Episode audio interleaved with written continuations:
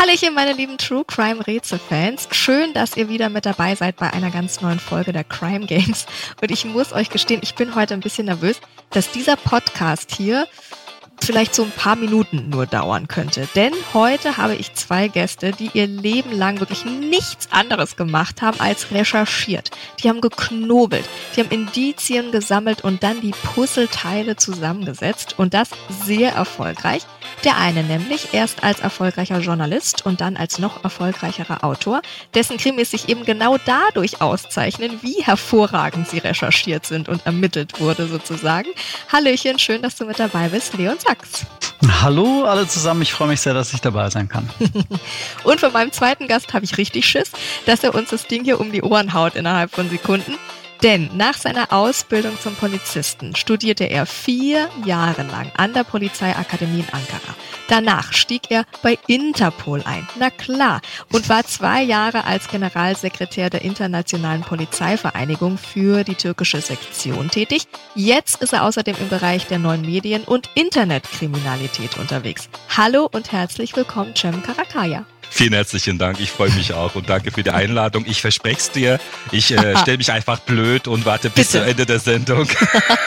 Bitte tue das, sonst wissen wir hier nicht weiter. Ich freue mich. Wir versuchen unser Glück und steigen direkt in unseren Fall ein.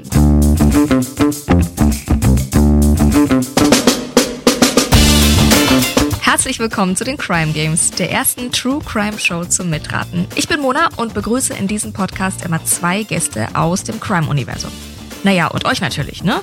Ja, genau euch. In diesem Podcast wird nämlich nicht nur zugehört, nein, nein, hier wird richtig mitgerätselt. Zusammen mit meinen beiden Gästen versucht ihr nämlich in jeder Folge einen echten Kriminalfall zu lösen. Wie? Naja, mit viel Fantasie, Spürsinn, aber auch Spontanität und Humor und vor allem mit dem ein oder anderen Spiel, denn mit jeder Spielrunde kommen wir der Lösung des Falls immer ein Stückchen näher. True Crime meets Spielespaß eben. Wir wollen wissen, was passiert ist, aber natürlich auch, was unseren Gästen auf dem Weg dorthin alles so durch den Kopf geht. Und am Ende der Folge erfahrt ihr dann natürlich auch, was wirklich passiert ist. Und damit ihr als Zuhörende immer fleißig miträtseln könnt, haben wir auch eine ganze Menge Hinweise für euch vorbereitet. Also äh, Notizbuch raus, Trenchcoat an und los geht's, würde ich sagen, oder? When you're ready to pop the question, the last thing you want to do is second guess the ring. At BlueNile.com you can design a one-of-a-kind ring with the ease and convenience of shopping online. Choose your diamond and setting. When you find the one, you'll get it delivered right to your door. Go to Bluenile.com and use promo code LISTEN to get $50 off your purchase of $500 or more. That's code LISTEN at Bluenile.com for $50 off your purchase. Bluenile.com code LISTEN. Das ist schon sehr süß, Jam. Hast du gerade beim Intro schon mitgeschrieben? Ja. du, ich folge jeden Hinweis, das ist meine Aufgabe. Oh, ich werde sowas von chancenlos sein hier. Gott, oh Gott, oh Gott. Hast du gedacht, dass ich da schon was versteckt habe, die ersten Easter Eggs? Du, ganz ja? ehrlich, damit es auch aufregend wird. Ich habe keine eigene einzige Podcast-Folge gehört. Gut. Ich weiß nicht, was auf mich zukommt. Okay. Und lass mal einfach mal so in Bahn laufen und okay. werden halt auch Spaß haben. Darum ja. geht's doch auch. Sehr schön. Dann weisen wir euch ein in den Fall, die Story. Alles eine Frage der Perspektive. Wir befinden uns in Allach, in einem Stadtteil am Rande von München. Eigentlich eine schön beschauliche Gegend. Der 49-jährige Hugo Meyer, Name von unserer Redaktion geändert, schätzt, wie viele Anwohnenden hier, die Ruhe, die dieses Leben am Stadtrand ebenso mit sich bringt. An diesem Frühlingstag aber im Jahr 2017 bekommen der Elektrotechniker und seine Lebensgefährtin Besuch. Und die freuen sich kein bisschen darüber, denn die Gäste sind in aller Herrgottsfrüh angekommen. Die haben die Schuhe angelassen und verhalten sich auch sonst ziemlich respektlos, weil wer geht schon einfach in ein fremdes Schlafzimmer? Und diese Frage beantwortet ihr mir gleich mal. Was ist hier denn also los? Welche Gäste sind denn da reingekommen? Welche Ungebetenen? Was meint ihr? Falsche Handwerker. Falsche Handwerker, aha. In aller Herrgottsfrühe, sagst du? Mhm. Ja, dann sind es wahrscheinlich irgendwelche Trunkenbolde, die nach einer durchzechten Nacht ins falsche Haus gegangen sind. Auch gut. Was wollen die Trunkenbolde da? Tja, einbrechen. Und äh, das ist bei dem Handwerker, falsche Handwerker ja immer so. Die geben sich als Handwerker aus, mhm. dann versuchen sie an jedem Zimmer reinzugehen und dann lassen sie das Opfer ins Badezimmer. Sie überprüfen jetzt, wir, wir machen das dann alles schon und dann tun sie halt alles mitnehmen. Klingt gut. Leon, klingt das schon nach so einem Aufmacher auch für ein Buch? Ist das schon mal eine gute Geschichte, die uns hier gelingt? Wenn ich bei meinen Trunkenbolden bleiben würde, dann müsste man ja eigentlich sagen, okay, die äh, haben die Orientierung komplett verloren. Immerhin mhm. finden sie das Schlafzimmer, wenn sie sich da ausruhen wollen. gut. Aber sie wissen überhaupt nicht, in welchem Haus sie sind und haben komplett jeglichen Bezug zur Realität verloren. Oder sind perverse und möchten die ganze Unterwäsche sammeln. Siehst du, das wollte ich jetzt eigentlich nicht. Das wollte ich für die nächste Runde aufbewahren. nee, also Cem ist da rigoros. Wollt ihr euch auf was einigen? Also ich bleib beim falschen Handwerker. Dann bleibe ich erstmal auch noch dabei und dann können wir uns ja in der zweiten Runde auf irgendwas einigen. Ja. Mal gucken, in welche Richtung es geht. Gut, es sind schöne Fantasien. Ich bringe euch mal auf die richtige Spur.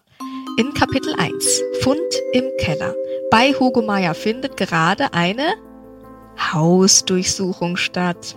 Also leider ganz weit weg. Oh Aber das beruhigt mich ein bisschen, dass die erste Runde so gut lief für uns auf dem Fall. Also wir sind bei der Hausdurchsuchung und die Polizei, die wird durchaus fündig. Was die Polizei so findet, will ich aber natürlich von euch wissen. Ihr habt es geahnt und das beantwortet ihr mir mit Hilfe unseres ersten Spiels. Hinweise. Ich lese euch also Hinweise vor, die werden immer konkreter und ihr ratet und spekuliert einfach so lange, bis ihr auf die richtige Lösung kommt, was hier los ist. Also, was findet die Polizei? Es hat zu tun mit einem Schlafzimmer, haben wir schon gesagt, auch ausgebautem Keller. Es riecht was komisch. Wir haben eine gute Beleuchtung und auch eine hohe Energieverbrauch dadurch. Äh, Marihuana? Das Ach, war doch schon die erste 100-Punkte-Antwort. Ja, ich hätte noch gehabt, die Menge macht's. 700 Gramm Ertrag, süßlicher Geruch, Gärtnerei für verbotene Rauchwaren. Sehr gut, Leon. Oh, oh, Chad. Sehr gut, Leon. Nee, alles gut. Hallo, hallo. Nein. es ist ja wurscht, ob Leon oder ich recht habe. Wir Eben. wollen den Fall lösen. Ja, also Leon kann alle Punkte sammeln gerne. Am Ende haben wir Fakten den Fall Stellst gelöst. du dich hin und sagst, wir haben diesen Fall gelöst. ja, genau. Leon macht alles und da sage ich, wir haben es gemacht. so machen es echte wie, Ermittler. genau, wie eine richtige Gruppenarbeit. Sehr schön. Ich fasse zusammen. Hugo Meyer betreibt sowohl im Keller als auch in seinem Schlafzimmer eine Hanfplantage. Insgesamt stellt die Polizei 115 Marihuana-Pflanzen sicher. 23 davon sind gerade erntereif sogar. Und die beiden Plantagen hätten den Experten zufolge einen Ertrag von circa 700 Gramm äh, gebracht und das ist dann nach dem Betäubungsmittelgesetz eben doch eine nicht geringe Menge, die durchaus strafverschärfend wirkt. Cham, ja. Ist das richtig? Ja, richtig. So, aus deiner Zeit als Polizist, wie häufig sind denn solche self-made Hanfplantagen? Weil gefühlt so in Filmen und Serien ist das andauernd. also mein Themenbereich ist ja Cybercrime. Also ja. ich äh, kümmere mich eher um diese ganzen Hacker-Geschichten, Cybercrime-Geschichten und so weiter. Also mit Drogen habe ich Gott sei Dank noch nie was zu noch tun gehabt. Noch nie gehabt in deiner Polizeikarriere? Nee, nee. nee. Deswegen mhm. kann ich leider die Frage nicht so beantworten. Aber ich denke mal, wenn ich jetzt Cybercrime mir vornehme, das ganze Leistung, die ganze Arbeit, was du mit Hanfplantage machst, nein, brauchst du nicht mehr. Du brauchst nur ein paar Klicks und schon hast du mehr Geld verdient. Warum gehst du dieses Risiko ein, denke ich mir. Das stimmt, oder? Effizienter Internetkriminalität. Ja, natürlich. Das ist einfach in deinem Sofa, ist dein Pizza und trinkst Cola, ist ja immer das Bild von Hackern, gell? Stimmt. Was aber stimmt. eigentlich überhaupt nicht stimmt. Also bei mir arbeiten derzeit bei meiner Firma jetzt, was haben wir, 78 Hackerinnen und Hacker. Wow. Keine davon ist Pizza, also. Wow. Sondern, wie sind die? Ganz normale Menschen? Ja, sehr viele Vegane. Oh, aber ganz auch normale Menschen und die essen mehr M&M's, also.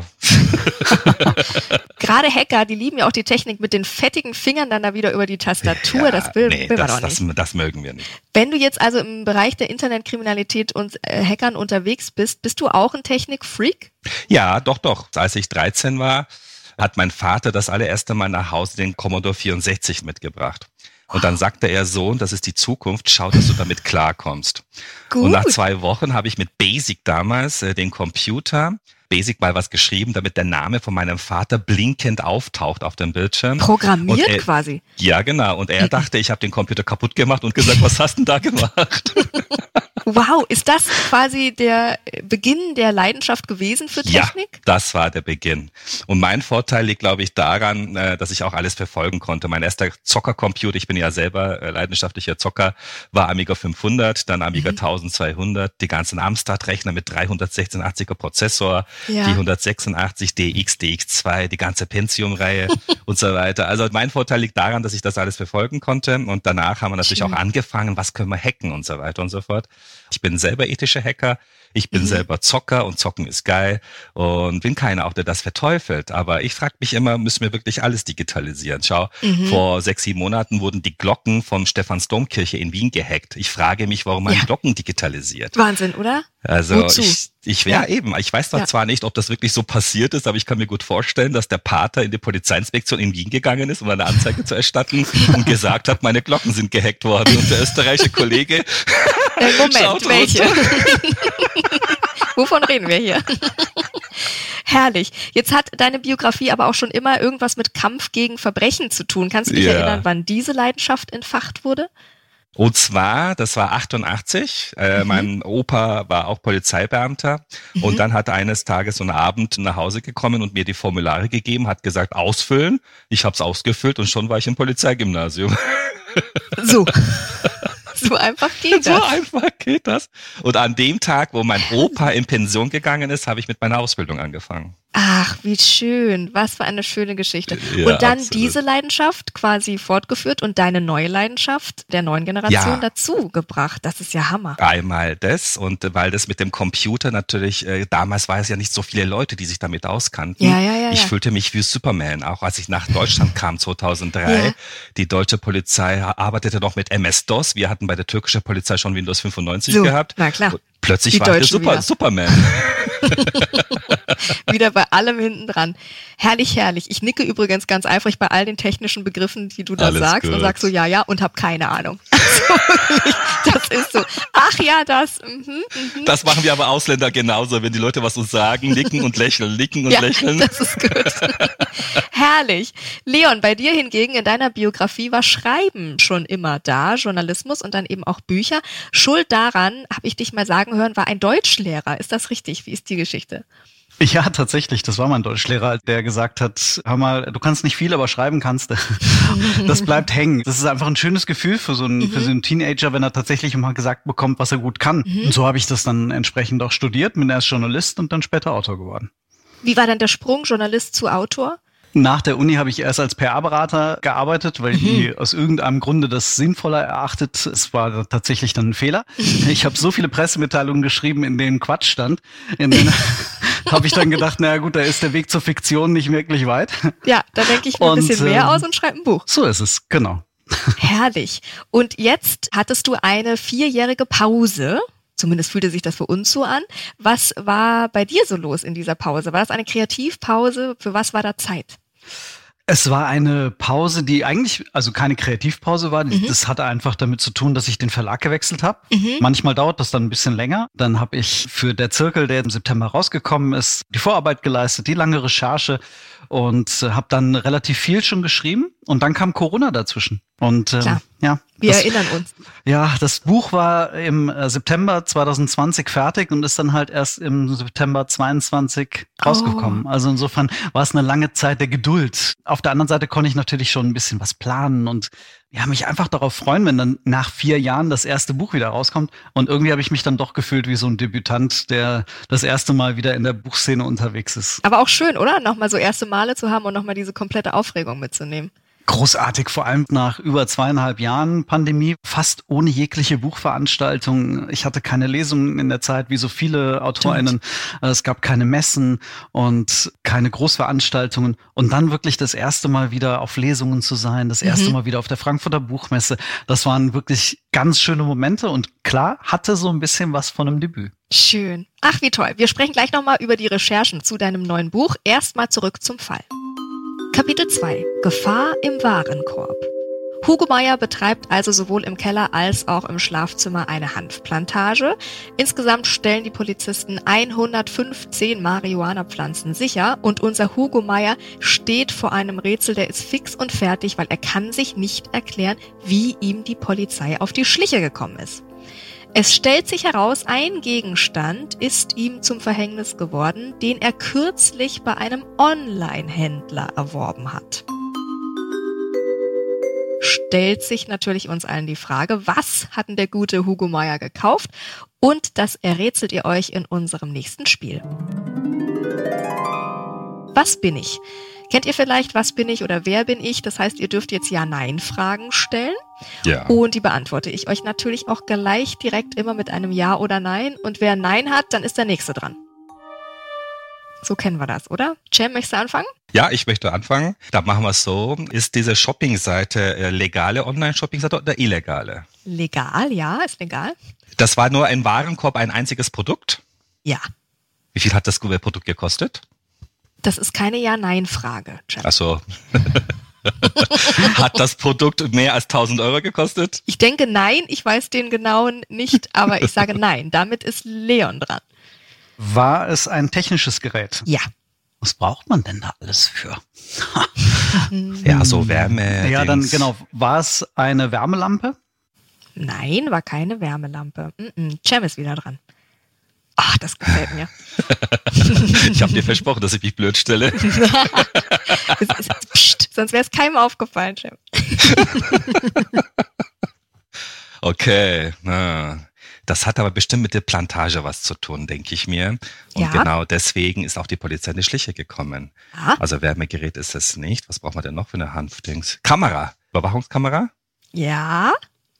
Komm, das lasse ich gelten. Sehr gut. Es ist eine Webcam. Ah, okay. Eine Webcam mit Bewegungsmelder, wenn man zum Beispiel so Wildtiere oft beobachten will oder sowas, die dann auslöst, wenn sie so ein wenn da was ist. Ja, sehr gut. Ja, sehr gut, Cem. Das war ja auch klar, das war dein Gebiet, denn du hast ja schon gesagt, du hast mit Internetkriminalität zu tun und auch du hast ein Buch geschrieben, die Cyberprofis heißt Richtig. es. Richtig. Lassen Sie Ihre Identität nicht unbeaufsichtigt. Die Leidenschaft dazu haben wir schon geklärt. Sag mal, kannst du abschätzen, wie oft am Tag wir mit so Internetkriminalität in Berührung kommen, ohne dass wir das überhaupt merken?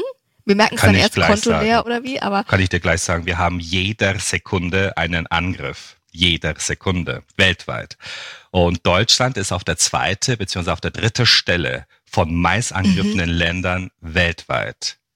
Russland ist jeden Tag Nummer eins. Hat jetzt nicht unbedingt mit dem Krieg was zu tun, das war auch vor dem Krieg so. Mhm. Aber wir haben das jeder Sekunde, die Angriffe. Und das Problem ist halt, das machen ja nicht die Täter als Menschen selbst, sondern das machen so Art Computerprogramme. Mhm. Jetzt habe ich so einen Datensatz von eine Million gültige E-Mail-Adressen, deutsche E-Mail-Adressen. Mhm. Und das Programm nimmt den, die ganze E-Mail-Adressen von diesem Datensatz und schickt automatisch Phishing-E-Mails zum Beispiel. Weil wenn du alle Cyberangriffe weltweit zusammennimmst, 80 Prozent mindestens davon, fängt mit einer sogenannten Phishing-E-Mail an. Wahnsinn. Und äh, es immer gibt so ein paar, immer noch, immer noch. Krass. Also 80 mhm. Prozent, auch die Verschlüsselungstrojaner und so weiter. Da habe ich sogar ein ganz tolles Beispiel. 2020 wurde Universität Maastricht in Holland Opfer vom Verschlüsselungstrojaner. Also auch die ganzen Daten wurden von Uni verschlüsselt und die wurden dann erpresst, um 200.000 Euro in Bitcoins zu bezahlen. Uni sagte zuerst, ich habe meine Backup-Kassetten, da kann nichts passieren. Was kam raus? Die Backup-Kassetten funktionieren nicht. Klar. Also gleich auch der Hinweis, nicht nur Backups machen, sondern auch mal testen, ob der wirklich mal funktioniert. Und dann haben sie diese 200.000 Euro in Bitcoins bezahlen müssen, haben sie bezahlt. Ich frage mich heute noch, woher sie das Geld gefunden haben, ja. aber wurscht. 2021 haben einen Geldwäscher in der Ukraine festgenommen und seine ganze Bitcoins beschlagnahmt. Unter anderem waren auch die Bitcoins von der Uni dabei. Mhm. Und nach Verhandlungsarbeit 2022 hat Uni mhm. diese Bitcoins wieder zurückbekommen, aber wow. im Wert von 500.000 Euro, also Geldanlage mal anders. Geil. Das ist natürlich gut. Da genau, haben wir genau. Glück gehabt. Richtig. Und da sehe ich jetzt auch eine Internetseite, ist gerade bei mir nebenbei offen, weil ich das ständig überprüfe. Ich sehe jetzt ja. gerade live, welche Firmen jetzt gerade erpresst werden. Und Wirklich? man sieht bei jeder einzelnen Firma, wie viel Zeit sie noch übrig haben, das Geld zu bezahlen. Mhm. Wenn sie das Geld nicht bezahlen, wird auf dieser Seite die Daten veröffentlicht. Oh wow, wo wird's gerade knapp? Kannst du das äh, Am Ende ja, dieses Podcasts. Wer es ist eine, Zeit es mehr? ist eine japanische Firma. Oh, oh. Wir drücken die Daumen. Wir drücken die Daumen. Jetzt du als Profi, Cem, wurdest du selber auch mal Opfer von sowas? Bist du mal nee, reingefallen? Noch nicht, noch? aber das sollte auch jetzt kein Aufruf für alle Hacker sein, dass die mich versuchen zu hacken. Den kriegen wir. Und so weiter, ja genau. Also es kann tatsächlich jeden betreffen. Auch mich könnte das betreffen, mhm. weil wir haben nicht 24 Stunden lang die Aufmerksamkeit. Auch ich könnte einen falschen Link draufklicken, aber ich habe meine Maßnahmen getroffen. Backups in unterschiedlichen drei Stellen. Einmal bei mir zu Hause, einmal bei mir bei meiner Firma und einmal Cloud-Lösung zum Beispiel. Das Problem finde ich, dass jeder denkt, ich bin kein Wichtiger, ich habe nicht so viel Geld, warum sollen mhm. die Täter mich angreifen? Schlechte Nachricht. Die Täter wissen das nicht. Die schicken, ja. wie gesagt, millionenfach diese Phishing-E-Mails und warten ab, wer da reinfällt. Mit meiner Firma machen wir ja auch sogenannte Pentests, mhm. um meine Firma anzugreifen. Und da schicke ich dann Mitarbeitern und Mitarbeiter so Phishing-E-Mails. Bei einer Firma habe ich geschrieben, hey Leute, ich bin der ITler vor der Firma, wir sind mhm. neulich Opfer von einer Cyberattacke geworden. Bitte ändert ihr Passwörter, um das zu machen, klickt auf diesem Link. Wer mhm. drauf klickt, denkt, ich ändere mein Passwort. Nein, ich habe die Zugangsdaten abgefischt. In meinem Fall, wenn Sie drauf klicken, kommt ein wunderschönes Video von mir. Hätte schlimmer sein können. Da ja. musst du aufpassen, hier musst du aufpassen. Ein Mitarbeiter schreibt mir wirklich per E-Mail zurück, ja. ich würde gerne mein Passwort ändern, aber es kommt ständig das blöde Video. Was machst du jetzt? Was machst du jetzt? Ich habe dem Vorstandschaft gesagt, schmeißen Sie ihn raus, der ist gefährlicher ja. als die Cyberkriminellen selbst. Der hat es nicht verstanden. Ja. Herr Müller, bitte einmal in die Chefetage. Sehr schön. Eieiei. Leon, wir haben schon gesprochen, dass du jetzt zurück bist mit einem neuen Buch, Der Zirkel. Geht um Johanna Böhm, das ist eine junge Studentin der Polizeiakademie, und den ehemaligen Geheimdienstler Rasmus Falk. Es ist ein Roman, der für dich typisch wieder sehr nah am Puls der Zeit ist. Wir haben eine rechtspopulistische Partei und eine ultrarechte Elite im Mittelpunkt und äh, der auch wieder sehr, sehr gut recherchiert ist, für dich auch typisch. Sehr, sehr gut meine ich wirklich manisch fast schon. Finde ich so toll bei dir. Kannst du uns mal hinter die Kulissen führen, wie du dafür recherchiert hast? Du triffst dich da ja wirklich mit Wahnsinnsleuten auch, oder? Ja, da kann ich dann zumindest bei der ersten Figur anfangen, bei Johanna Böhm, angehende Polizistin beziehungsweise Polizeistudentin in Berlin. Da habe ich mich tatsächlich einfach nur mit einer guten Freundin treffen müssen. Die ist Schön. aus ihrem ersten Beruf rausgegangen, ist nach Berlin gezogen mit Ende 20 und hat gesagt, ich möchte Polizistin werden. Und die Recherche bestand dann darin, dass ich sie besucht habe. Wir sind einen Kaffee trinken gegangen oder sind ein Bierchen trinken gegangen und sie hat mir einfach erzählt, wie so ihre Ausbildung läuft. Also das war mhm. der, der sehr, sehr schöne Teil. Und dann gibt's natürlich die Teile, in denen ich dann mit den Experten sprechen äh, muss. Also ich kann sagen, ich habe nicht direkt im rechten Milieu recherchiert. Sage ich auch ganz offen, das möchte ich nicht. Das ist mir mhm. zu äh, risikoreich. Ja, Daran verstehe. würde ich mich nicht reintrauen. Das überlasse ich dann auch wirklich Menschen, die im investigativen Bereich auch ausgebildet sind. Absolut. Das bin ich nicht. Ähm, ich habe mich mit Experten getroffen, sei es vom militärischen Abschirmdienst. Ich habe mit jemandem gesprochen aus dem Bundesamt für Informationssicherheit. Ich habe mich mit auch einer Hackerin lange unterhalten, die auch im Chaos Computer Club unterwegs ist, um mir eben diese einzelnen Bereiche aus deren Sicht aufzuzeigen. Also mhm. einerseits natürlich, wie man hackt. Ich kann dazu sagen, weißt du, ich habe wirklich einen ganzen ganzen Tag mit ihr zusammengesessen und ich bin in der Lage, darüber zu schreiben, aber ich könnte gefühlt, ich würde zerbrechen am Laptop. Praktisch haben. Das geht nicht. Darüber hinaus waren, es einfach diese Gespräche mit den Experten, die sich auch wirklich im rechtsextremen Milieu auskennen. Die haben dann dazu geführt, dass ich da halt sehr tief reingehen konnte. Und seit wenigen Tagen wissen wir ja auch, wie aktuell ja. das Thema gerade ist. Also als Wahnsinn. dann tatsächlich die Großrazzia kam. Das Ding ist, bin ich schockiert, ja, aber ich bin halt auch nicht überrascht, weil die mhm. Gespräche, mhm. mit die ich geführt habe, die halt genau darauf hingedeutet haben. Überrascht bin ich eher, dass gerade Politiker sich überrascht stellen und sich hinstellen und sagen, das seien einfach nur irgendwelche verirrten Idioten. Damit habe ich dann ein richtiges Problem, denn das spielt einfach unser Problem in Deutschland herunter. Und ja. das ist eigentlich das allergrößte Problem, dass wir es ständig herunterspielen. Absolut. Jetzt sagst du, du sitzt da mit Leuten aus dem militärischen Abschirmdienst. Wie sind denn da die Gespräche? Und, und sagt er irgendwann so, also Leon, dieses typische, wenn ich dir das jetzt erzähle, muss ich dich umbringen. Ist das gefallen? Der Nachsatz nicht. Okay. Aber es kommt natürlich, hör mal, hör mal, Leon, das kann ich dir jetzt einfach nicht.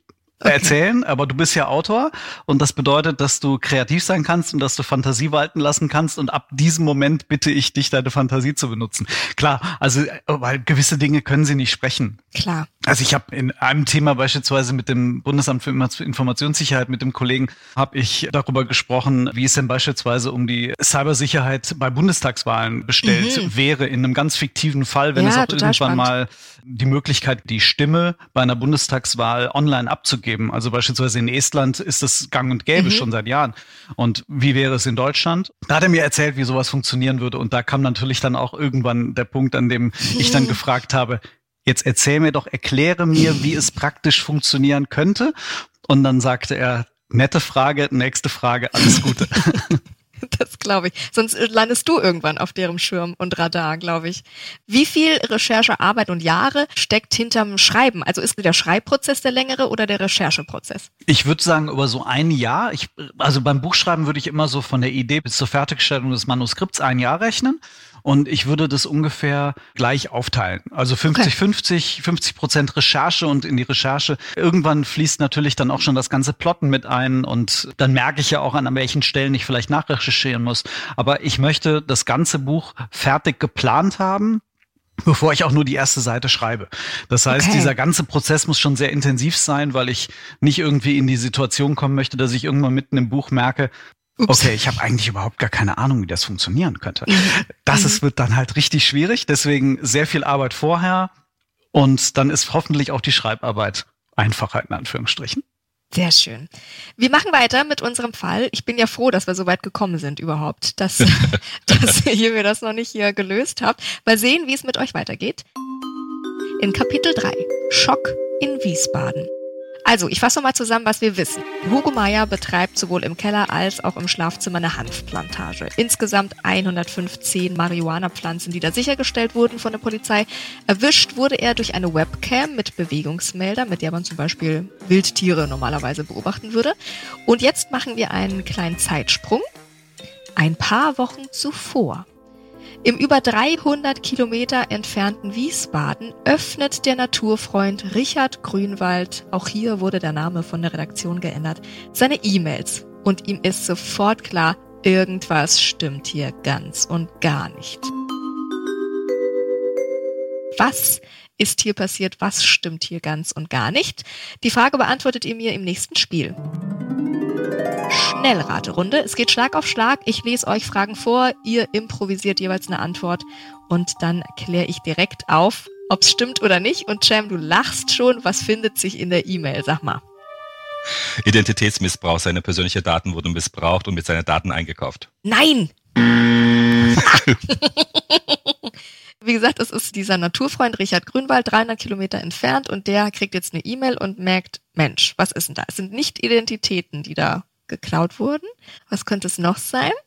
Was könnte es noch sein? Mit der Webcam. Die habt ihr im Hinterkopf, ne? Darf ich auch ja. einspringen? Ja, natürlich. Ihr dürft okay, beide einfach. Prima. Ja, ja, alles. Ähm, dann ist zusammen. es quasi ein, äh, ein Live-Video der Plantage. Ja, ich sag, ich lasse das mal gelten, Leon. Guck mal. Ja, ja Leon, sehr gut. Cem, du hast nur extra die falsche Antwort gegeben. Ben, du ja, stellst dich noch dumm. Ich weiß, ich weiß. Es ist wirklich sehr aufopfernd von dir, wie du hier mit uns umgehst. es ist ein Foto. Erstmal von Hugo Meier und dann eben auch von der Hanfplantage. Wie reagiert jetzt unser Richard Grünwald? Also der, der auf einmal dieses Bild da bekommt per E-Mail. Der ist ja in Wiesbaden, gibt gleich am Bundeskriminalamt weiter. genau. Guck mal, dann kriegst du auch einmal. Juhu. So. er ruft natürlich sofort die Polizei und übergibt diese E-Mail samt der Aufnahmen. Die Frage, wer hat das Foto geschossen, ist klar, oder? Ja, natürlich selber. Also die Webcam macht ja selber automatisch Fotos. Genau. Er hat quasi selber den Bewegungsmelder dann ausgelöst und dann macht die ja immer wieder Fotos. Jetzt ist die Frage aber, was verbindet denn unseren Hanfbauer Hugo Meyer und unseren Naturfreund Richard Grünwald? Warum bekommt der denn jetzt diese Fotos? Ah. Mhm. Hey. Ja, ja, ja. Ihr habt gedacht, nee, bis jetzt läuft's. bis jetzt war's einfach. Du, es gibt tatsächlich zum Beispiel, jetzt stell dir mal vor, du kaufst jetzt einen neuen USB-Stick, komplett voll verpackt, kommst nach Hause, packst das aus, schließt das an und es sind Fotos drauf. Mhm. Weil das kommt daher, die Chips, die in diesem USB-Stick sich befinden, sind eigentlich alte Speicherchips von Smartphones. Die da reingebaut werden. Und manchmal funktioniert das mit dem Programm nicht, dass die Daten gelöscht werden und das mhm. geleert wird und somit bleiben die Fotos und du denkst, ich habe einen neuen brandneuen USB-Stick, da habe ich sogar einen Betroffenen gehabt, der hatte die ganzen irgend einem Menschen aus Thailand die ganzen Hochzeitsfotos da drauf gehabt auf dem USB-Sticks.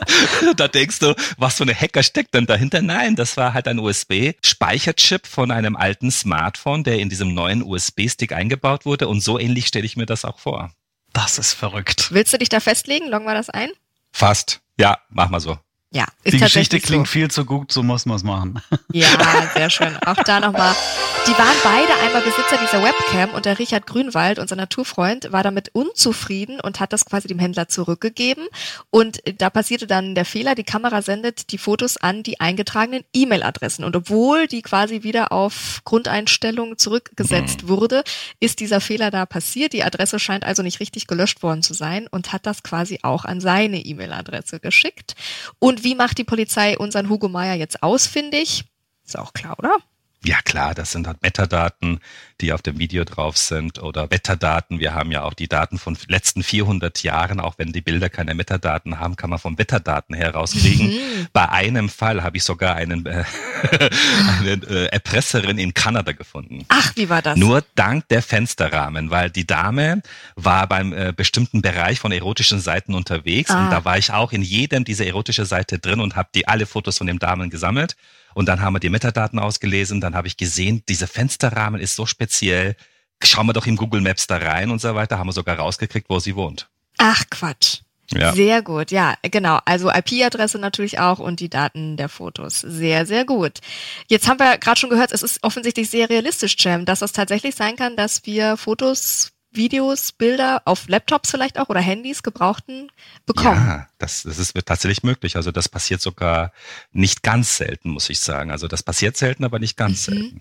Wahnsinn. Wie schützen wir uns davor? Wie machen, also wie, wie löschen wir das? Auf der einen Seite. Du richtig? kennst doch mein Buch. Hinter meinem Buch steht doch als Untertitel, möchten Sie sicher kommunizieren, dann besorgen Sie sich eine Brieftaube. geht es also, geht es wirklich anders nicht, dass wir sicher kommunizieren, nee, dass also irgendwas ist, wenn irgendetwas mit einem Netzwerk verbunden ist, gibt es immer ein Risiko. Das Einzige, was wir machen können, ist für die Täter das Leben so schwer, schwer wie möglich machen. Wenn du jetzt deine Fenster und Türen offen lässt und gehst zum Urlaub, ja, ja. da kommt der Einbrecher und sagt, na, da breche ich nicht ein. Bescheuert. Der bricht ein. Ja, mhm. und deswegen stelle ich mir das fast jeden Tag dieselbe Frage, warum die Menschen für die Täter das Leben so einfach machen. Mhm. Wenn ich im Zug sitze, der Zug ist noch nicht abgefahren, da sage ich, lieber Gott, lass eine wunderschöne Frau einsteigen mit dem Kaffeebecher in der Hand, mhm. weil auf dem Kaffeebecher steht ihr Name drauf. Dann stehe ich auf, sage ich, Julia, haben uns lange nicht gesehen, wir unterhalten uns, ich krieg die Telefonnummer von Julia, sage ich, hey, wenn du mal nächstes Mal wieder in München bist, lass uns mal treffen. Und nachdem ich ausgestiegen bin, denkt Julia, scheiße, wer war das jetzt gerade? ja. Oder wenn ich im Flug, ich bin ja, ich halte circa zwischen 300 300, 400 Vorträge im Jahr, bin also auch weltweit unterwegs, muss man dazu sagen. Wenn ich im Flieger, im Zug sitze, dann lese ich immer ein paar E-Mails mit, äh, Nachrichten mit, niemand kriegt das mit. Früher, als wir in der Telefonzelle telefoniert haben, haben wir doch die Tür zugemacht, damit die Menschen draußen nichts mitbekommen, was wir so sprechen. Was hat sich heute geändert? Haben wir keine Geheimnisse mehr? Na klar.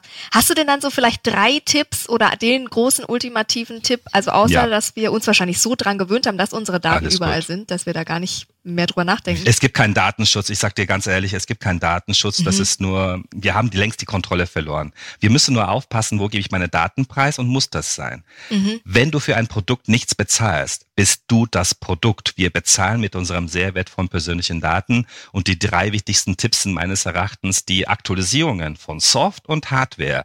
Also auch der Drucker zu Hause, die Kamera von dem Smart TV, mhm. Playstation oder Spielkonsolen etc., die haben alle Aktualisierungen. Diese Aktualisierungen müssen so schnell wie möglich durchgeführt werden. Okay. Die Hacker versuchen nicht zu hacken. Die schauen an die Menschen, die noch diese Aktualisierungen nicht durchgeführt haben, weil die Lücke ist bekannt und wissen mhm. genau, wie komme ich da rein.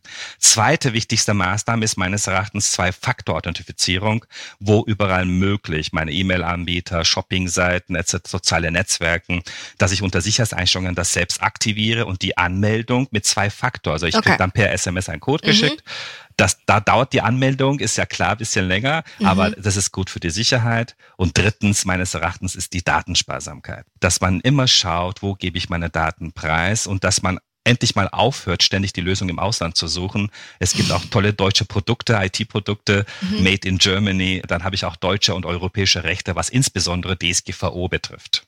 Sehr, sehr gut. Vielen Dank. Das war aber doch schon sehr nötig, weil ich habe keins davon. Alles gut.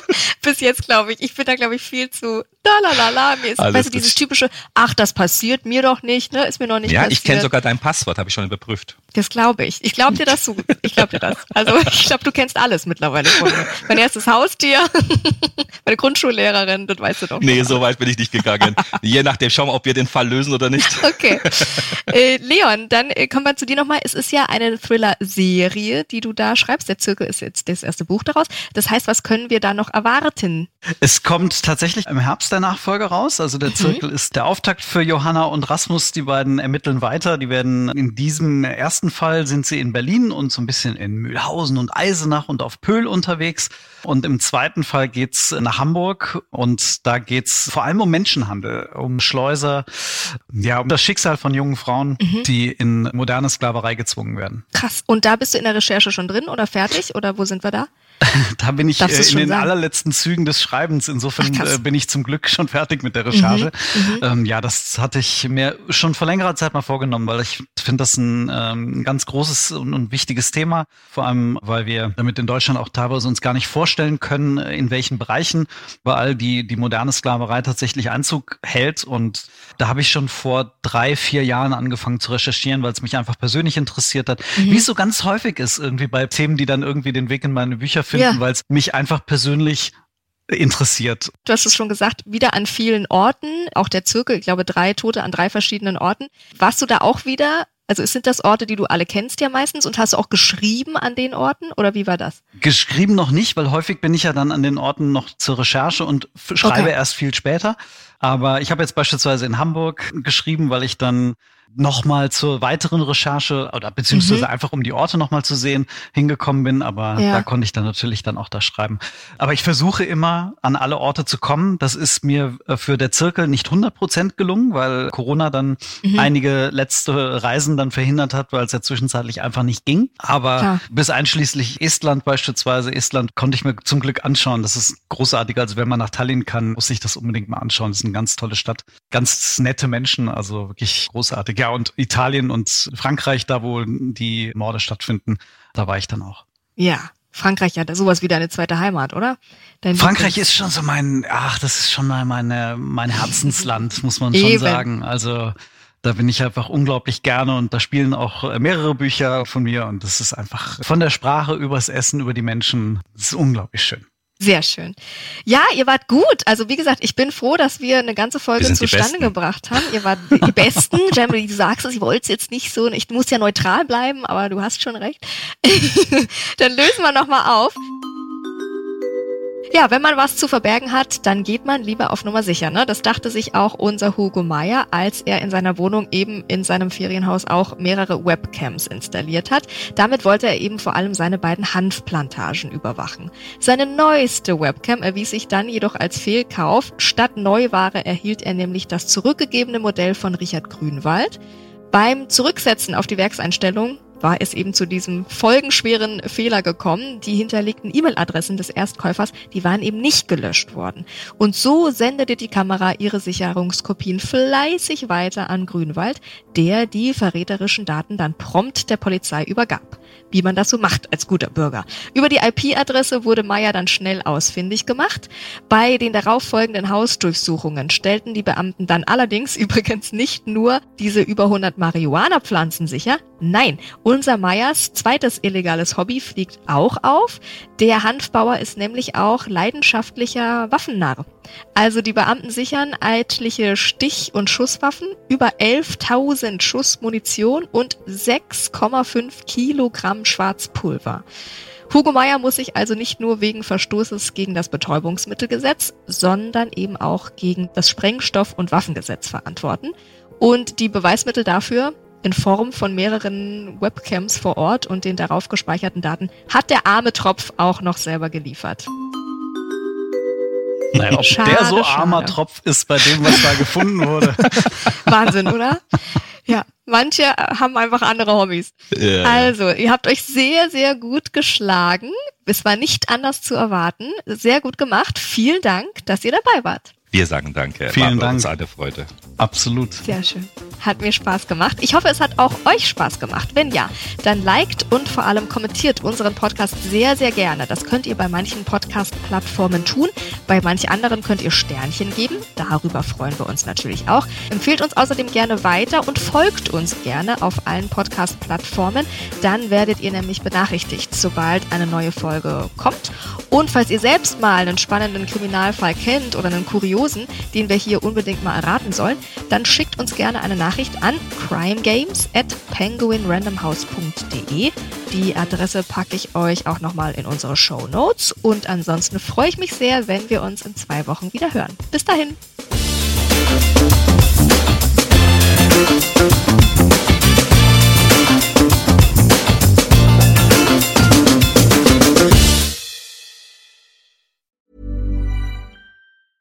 Planning for your next trip?